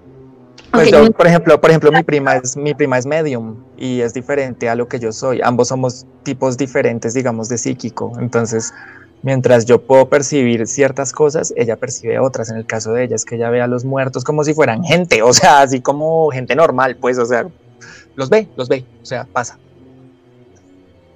y, digamos, también quería preguntar eso de, ya lo habíamos hablado un poco, eso de si se nace así o si uno puede comenzar a trabajar para y a estudiar para poder desarrollar ese tipo de habilidades. Llegamos a la conclusión de que era como cualquier otro don, que si hay personas que nacen y se les facilita, como hay otras personas que sí, a punta de práctica y estudio también lo logran conseguir. Sí, sí, realmente ahí depende también la energía de la persona y la disposición que tenga y bueno, o sea, hay muchos, muchos factores, algunos ni siquiera son explicables, o sea, hay gente que simplemente le fluye un montón y otros que pueden tardar mil años en aprender o nunca lo aprenden y no se sabe, realmente no, no es algo como exacto, es... Ah, también hay la creencia de que puede ser por linaje, como que son descendientes unos de otros, que tiende a ser la creencia más usual, porque normalmente la gente que posee habilidades psíquicas tiene un historial en su familia de que no es que mi abuela podía ver esto, no es que mi mm. papá percibe esto, es que mi mamá es así. Yo muchas veces tiendo a inclinarme más por esa. También que es por linaje. sí, aunque también, aunque también siento que eh, hay personas que simplemente están predispuestas para algunas cosas y ya, o sea, como, pues hay gente que jamás en su vida se va a interesar por todo este mundo y nunca le va a gustar. Cagada porque puede verlo todo, o sea, así ese tipo de cosas pasan. Entonces, sí. O sea, eso sucede, sucede. Y no se sabe cómo se ordena ni a quién le va a tocar, simplemente pasa. Pasa y ya. Sí. Ok. No sé si de pronto Tatiana o tiene alguna otra inquietud. Si algún berrenauta quiera escribir en sus comentarios, nosotros estaremos muy pendientes y responderemos en su momento eh, alguna duda, inquietud o algo que necesiten saber o pues ahí mismo les vamos a dejar la, el Instagram y el Facebook de, Felipe. Lo siento, ¿Lo, ¿Lo escuchan? Sí. Alguien le trajo mariachi.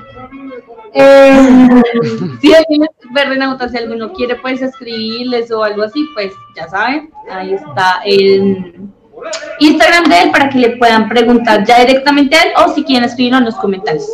No, y de igual forma, pues también eh, vamos avisando que Felipe también no va a ser la única colaboración que va a hacer con nosotros. Ahora va a estar eh, también en, otros programas que vamos a hacer. Entonces, cualquier duda que vaya surgiendo, vamos a contar ahí con él para que nos pueda responder de primera mano. Y no les comentamos eh, vía escrita. Listo. Bueno, y entonces, aparte del tarot, también nos comentabas que manejas lo que es eh, lo de las runas. Eh, creo que toca que apagues el micrófono. sí, por favor. Se está escuchando demasiado duro. Está escuchando demasiado duro, ya, entonces, eh, lo de las runas, ¿cómo es todo el tema de las runas? ¿Para qué sirven? ¿Cómo funcionan? ¿Qué puedes ver en ellas? Ok, eh, las runas son un, son el, por así decirlo, el antepasado de nuestro alfabeto, ¿sí? Si ustedes se fijan en la experiencia con mis runas un segundo y se las muestro para que entiendan. Por favor. Las runas, bueno, para los que no lo pueden ver, son rosadas y cada una tiene como un signo diferente y tienen diferentes formitas, hagan en cuenta como piedritas de río, pues un poquito más grandes son bien curiosas y bien bonitas. como un palo rosa para que se lo puedan imaginar. bueno, estas son mis runas, entonces son cuarzos rosas. Esperen, busco una en la que se vea un poco más como el, el dibujito. ¿Sí, sí, parece como una B invertida, con una patica más larga. Sí, así, y, así hay. miren, esta, por ejemplo, esta no, una B, una B. Una B, pero puntuda. Sí, y por ejemplo, bueno, lo que ocurre con las runas, las mías son talladas en cuarzo rosa, que pues es, como ya había mencionado hace un rato, la, piedra del amor. Em, las runas son el antepasado de nuestro alfabeto, entonces lo que ocurre con las runas es que estas em, representaban cada una para, digamos, para las antiguas tribus germanas, o sea, como quien dice los vikingos y toda esta gente. Eh, fueron los indicios de la escritura y, ellos las utilizaban como protección, cada runa tenía una función distinta, entonces había una que era como la fertilidad, entonces la tallaban en donde hubiese cosechas, y buscaban de alguna forma con, estos símbolos eh, potenciar ciertas cosas, así como también hay runas que son para la guerra o, bueno, para diferentes cosas. A medida que este alfabeto de alguna forma fue evolucionando, pues hubo unas que, muchas runas desaparecieron, o sea, nunca sabremos cómo eran ni nada, mientras que otras se adaptaron al lenguaje pues del latín y, finalmente se convirtieron en, en las letras que tenemos actualmente. Entonces, por ejemplo, si ustedes quieren saber cuál es la historia de la B, ah, o sea, la B mayúscula, la, la ven, la B es una mujer embarazada. Oh, eso. Sí. Muy peculiar. La B es... en, este, en, este, caso no es como el tarot, hay solo un tipo de runas. O, o sea, o sea, existen muchas runas, pero, pero todas pertenecen a un mismo origen, entonces sí, o sea, realmente no es como que haya infinidad de versiones de las runas, sino que simplemente las tallan en diferentes formas, en diferentes piedras, en palitos o en lo que quieran realmente. Eh, por ejemplo, son las mismas figuras, los mismos signos. Sí, sí. Eh, además de esto, bueno, por ejemplo, entonces en el, caso de la runa que les mostré, esa runa se llama Bercana. Eh, Bercana es el antepasado de la letra B y representa a una mujer embarazada, lo que significa que su simbología es la fertilidad como tal. cuando Berkana aparece como resultado, no está diciendo que la persona vaya a quedar embarazada, bueno, puede que sí, pero digamos que su mayor símbolo es como la fertilidad, o sea, o habla de la gestación de algo, es la gestación de un proyecto, la gestación de un bebé, la gestación de lo que sea, pero la gestación, ¿sí? Sí. Y así ocurre con cada una de las runas, cada una tiene un significado completamente diferente, varias de ellas eh, se les asocia con algún dios nórdico, eh, Thor, Odín, Freya, en general los dioses nórdicos y las criaturas nórdicas también, incluso con las sirenas. Entonces, em, pues cada una tiene su, significado y, digamos que no, también existen diferentes tipos de leída de runas, entonces puede que una se parezcan al tarot, entonces es como, ok, toma tres runas y esto te da un mensaje. Yo la que por lo general hago con las runas es que simplemente tomo una y esa única runa es un consejo. O sea, la runa es como un consejo directo, no es como le voy a preguntar a las runas qué va a pasar con, no, simplemente es como necesito un consejo, ah, me salió de esta runa, entonces, ¿qué es lo que significa? ¿Qué es lo que simboliza? Y, y ya es más como buscar mejorar la experiencia humana, por así decirlo. Y en las runas se puede mirar el futuro, el presente o el pasado de la persona, o no es tan, de, o sea, no se entra tanto como la personalidad como el tarot. No, de hecho también, también se puede lograr. O sea, lo que pasa es que en mi caso en particular, pues no las tiendo a utilizar eh, para eso, pero de que se puede, se puede. Eh, a mi parecer es un poquito más complejo leer las, las runas que el tarot. Sí, tiene, tiene una complejidad un poco mayor porque digamos que el tarot, sea lo que sea, tiene muchísimos símbolos. Entonces cada carta representa un montón de cosas, desde el nombre hasta la imagen, hasta la posición en la que aparece la, el ser de la imagen. Todo da un mensaje muy claro en la runa tú tienes una sola letra. Entonces es como ya más complejo. Depende del nivel de estudio también que se tenga al respecto. Y en algún punto nos comentabas que también las runas eran como muy de, sí, de lo que ellas simplemente en el momento quisieran decir y que eso estaba ligado como a lo más importante que venía según la persona que a la que pues le estás leyendo las runas. Sí, realmente yo utilizo más como el tarot es como te voy a decir lo que tú quieres saber y las runas es como te voy a decir lo que la vida quiere que sepas y punto. Y ya.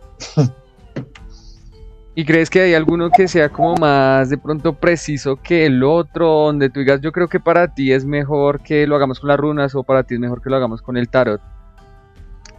Pues antes como que buscaba, digamos, generar como esa diferenciación, digamos, también en las personas a, que, a las que les hacía la lectura, pero pues los que, lo que les decía hace un rato, o sea, finalmente si soy yo quien está viendo e interpretando, procuro es yo sentirme cómodo. Entonces puede que haya personas con las que yo diga como, como no, mira, sabes que te voy a leer las runas porque, eh, no sé, eh, eres muy cristiana y la verdad es que sé que sí, sé que estás aterrada con el tarot y a mí no me dan como tampoco miedo a utilizar las runas, que puede que también te asusten, pero sé que el tarot es algo que te han metido en la cabeza mil años que es malo, entonces como, dale.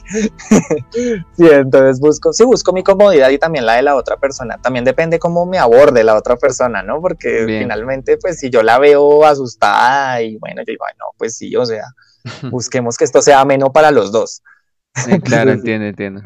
Y ese, al igual que el tarot, ¿se puede hacer vía virtual, vía telefónica o ese sí solamente es presencial? De hecho, con las runas es mucho más fácil hacerlo virtual porque igual no necesito que la otra persona entre en contacto con ellas. Entonces, con el tarot también lo puedo hacer, pero digamos que es un poco más desgastante. Con las runas es como, es muy fácil, la verdad. Es muy fácil. En comparación, o sea, en comparación de la virtualidad de las runas al tarot, es mucho más fácil leer las runas. Ok, ¿y las runas cómo funciona el proceso? O sea, ¿cómo es, digamos... Sí, ¿cómo sería el ritual? O sea, así como nos explicabas un poco el ritual del tarot, ¿cómo sería el ritual con, con las runas?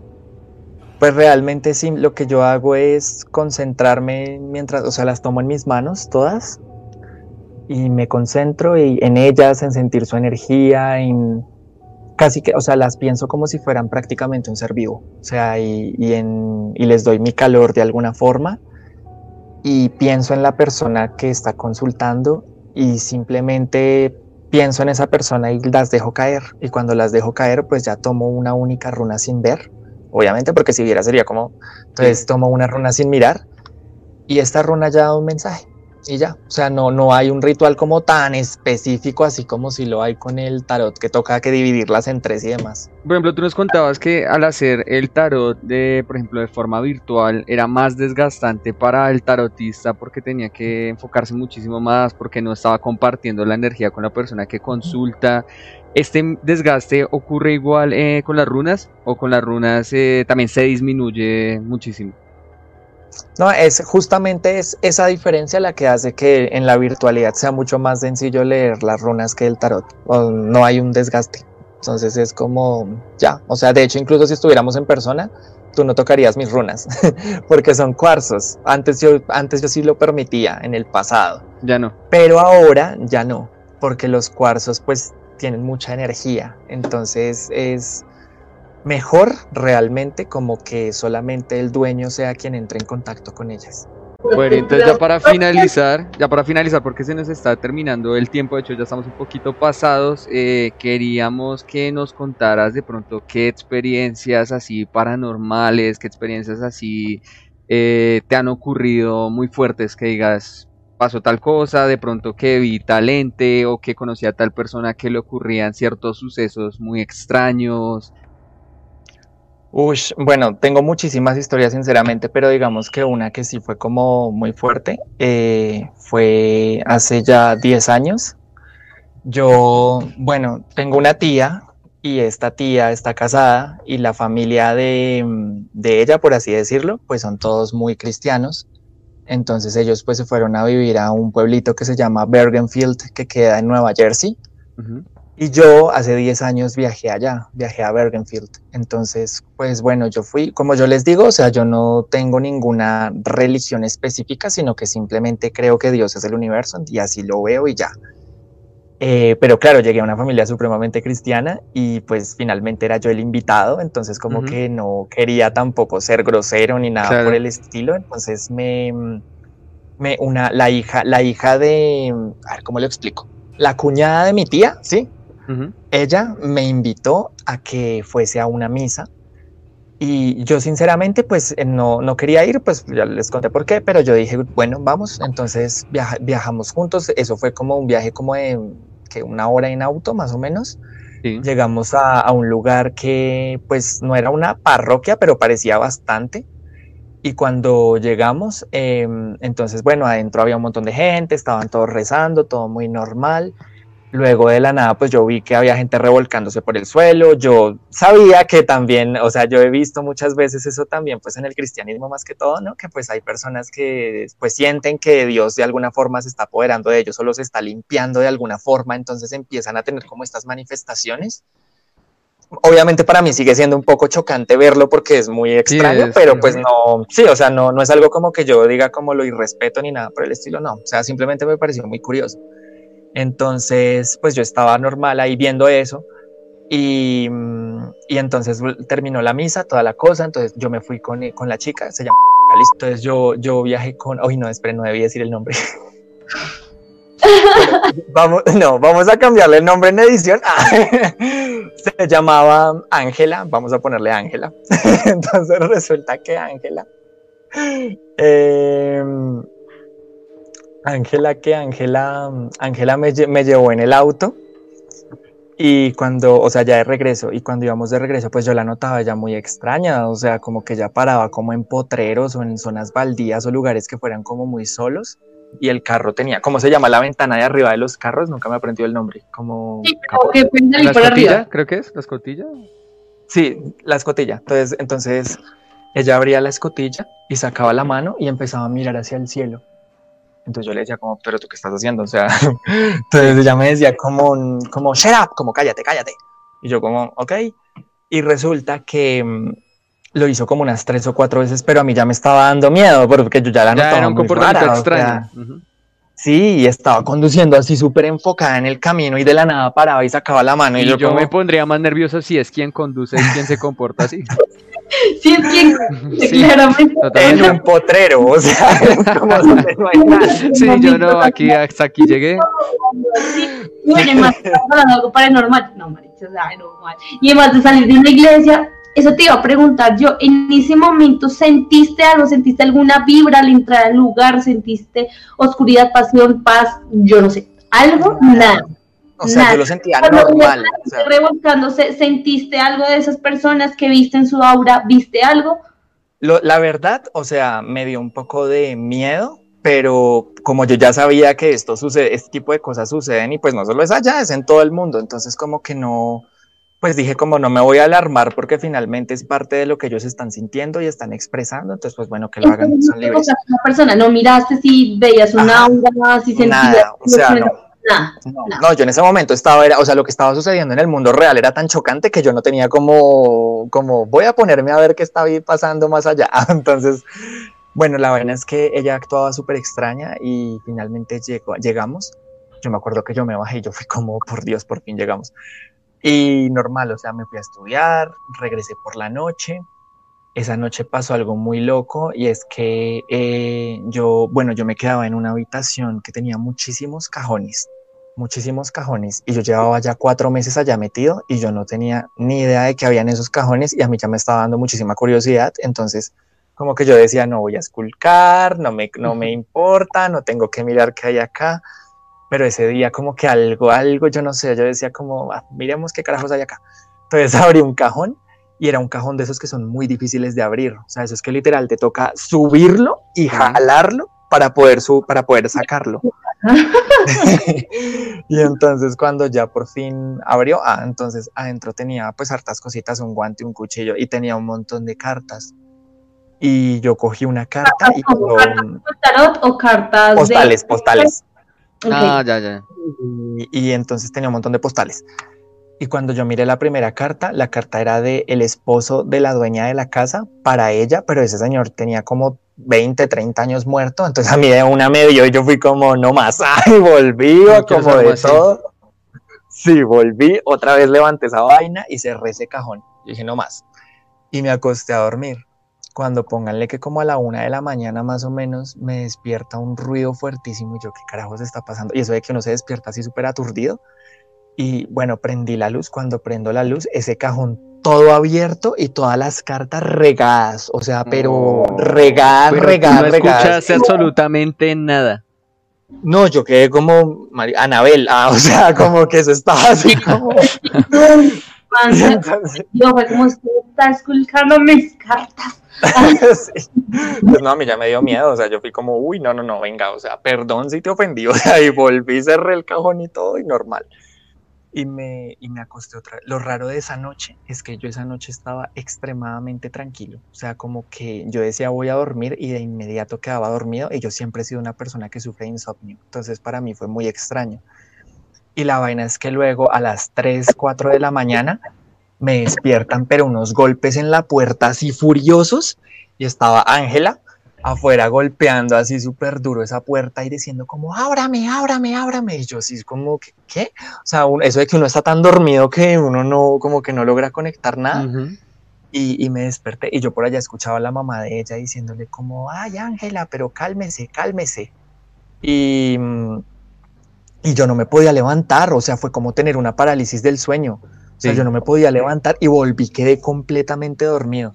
Cuando me desperté me dijeron que no, que Ángela había agarrado el carro y se había ido para Nueva York. O sea, Nueva York es como al lado de Nueva Jersey, ¿sí? Solamente hay que cruzar el puente ese de las películas.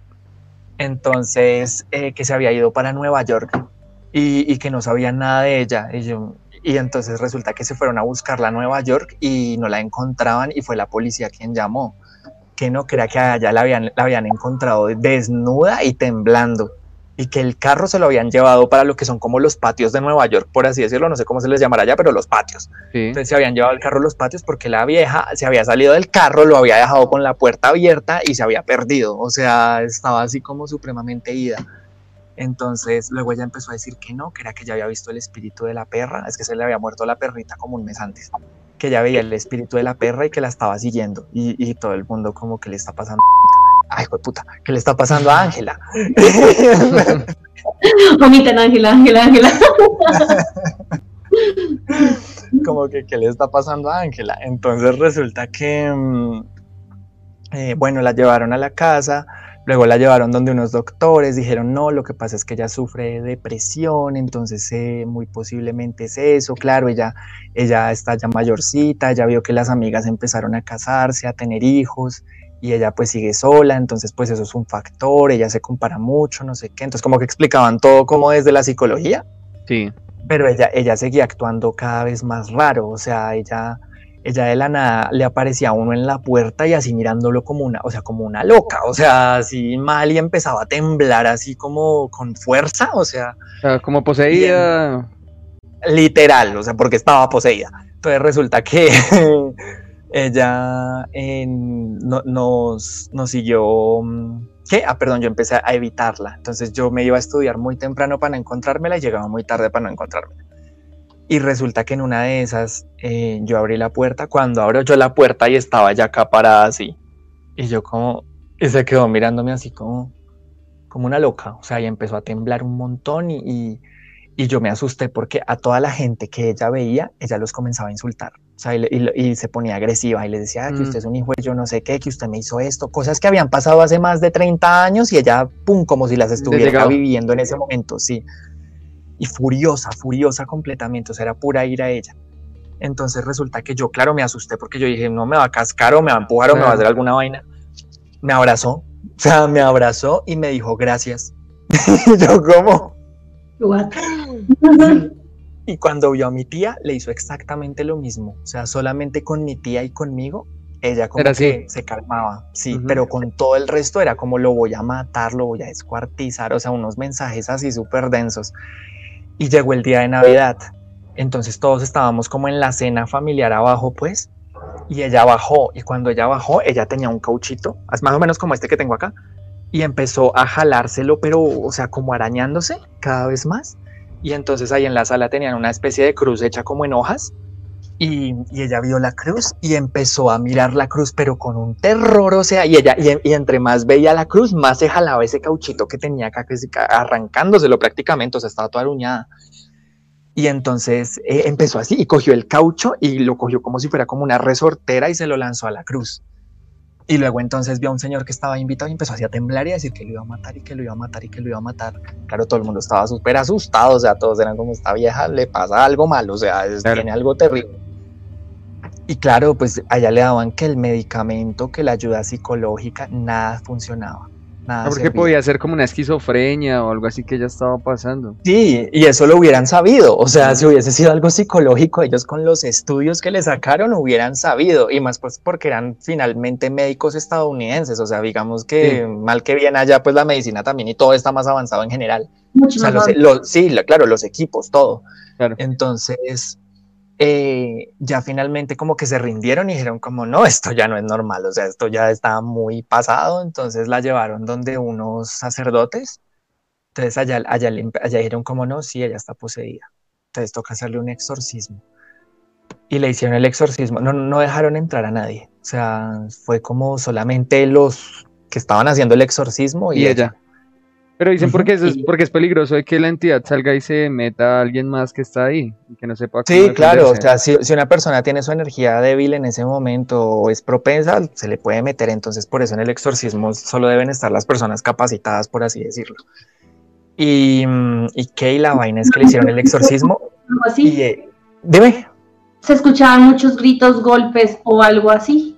Claro, o sea, ya estaba como una loca, o sea, re mal y y entonces resulta que a ella le preguntaron cuál era su nombre y ella dijo el nombre del demonio, que no lo puedo decir porque me dijeron que eso sí es muy negativo, pero sí, no sé cómo decir el nombre sin decirlo. ¿Pero es conocido o...? Sí, es un nombre que es una palabra y, es una aglomeración de muchas cosas, ¿sí? Esa es la palabra y esa, esa palabra era el, nombre de ese, de ese demonio. No, no la puedes por acá que le diga Anderson. O sea, no se puede decir. Yo no, voy a decir el negativo. De demonio. es muy negativo porque la palabra es poderosa.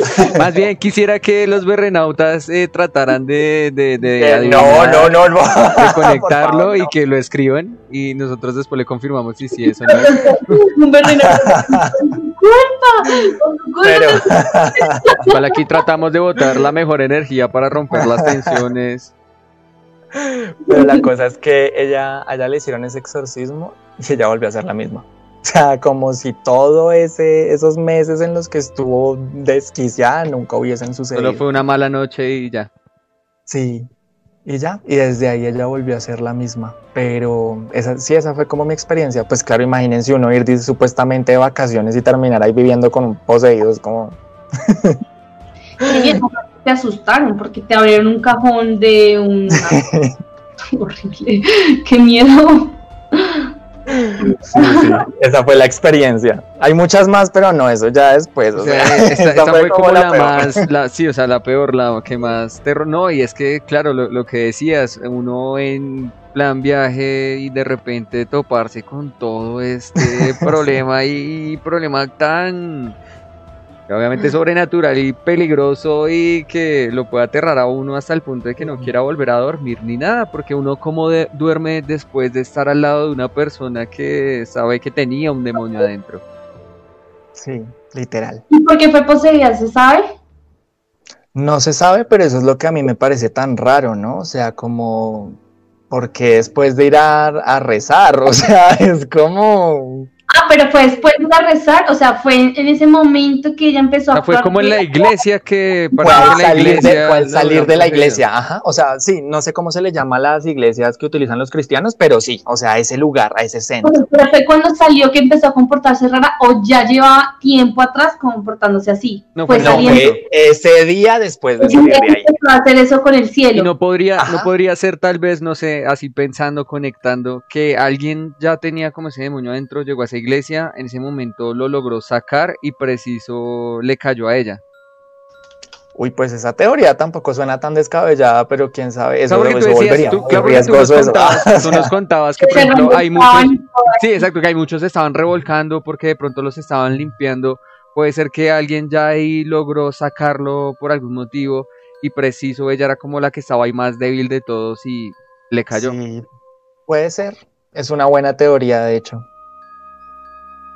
Definitivamente cosas inexplicables. Entonces, Berrenautas, ya con esto finalizamos. Eh, si ustedes nos quieren contar sus historias, si tienen historias así parecidas, peores, recuerden que pueden enviarnos la historia ya sea a nuestro WhatsApp, que está aquí abajo en la, en la tarjetica. También nos pueden escribir a nuestro correo, tuanceran.gmail.com o también pueden dejarlo en los comentarios. Nosotros vamos a estar muy atentos leyendo todo. Eh, ya esto sería. Muchas gracias eh, Felipe por haber estado esta noche con nosotros. Igual como decíamos nos va a estar acompañando eh, más seguido. No sé de pronto qué mensaje así final te gustaría decirle a los berrenautas. No, nada, realmente expandan su mente y no, no juzguen tanto, sino simplemente observen y sientan más que todo. Sentir es una herramienta que a veces la gente olvida y cuando dejan de sentir pues se cierran a muchas posibilidades. Bueno, y como les decíamos, entonces vamos a dejar aquí eh, debajo en la descripción o en los comentarios eh, lo que es el Instagram, por si alguno está interesado en, una consulta, si quieren preguntarle cuánto vale la consulta y demás, un consejo, una guía, entonces es arroba Felipe Enverso para que lo puedan buscar. Tatiana, eh, ¿qué palabras o conclusiones finales quieres dar? Mm, bueno, renautas, que eh, los que son escépticos, que abran su mente, exploren más y miren más, y los que no, no se asusten, ah, realmente. Eh, uno tiene que ser, bueno, si están escuchando esto y son muy nerviosos, yo soy muy nerviosa y asustadiza, realmente relájense porque esto puede abrir muchas puertas. Y nada, espero vernos en el siguiente programa y nada, saluditos. Bueno, creo que las palabras finales de Tatiana, aunque trataban de ser tranquilizantes, eh, pueden generar el sentimiento opuesto, porque estás diciendo que si no se calman van a generar que atraigan estas energías. Entonces ya con ese último mensaje, con este último mensaje me parece perfecto ya despedirnos. Eh, definitivamente cerramos igual que en nuestro anterior programa, donde decíamos que no hay que creer en las brujas, pero de que las hay, las hay. Muchas gracias por habernos acompañado esta noche y nos vemos en la siguiente emisión.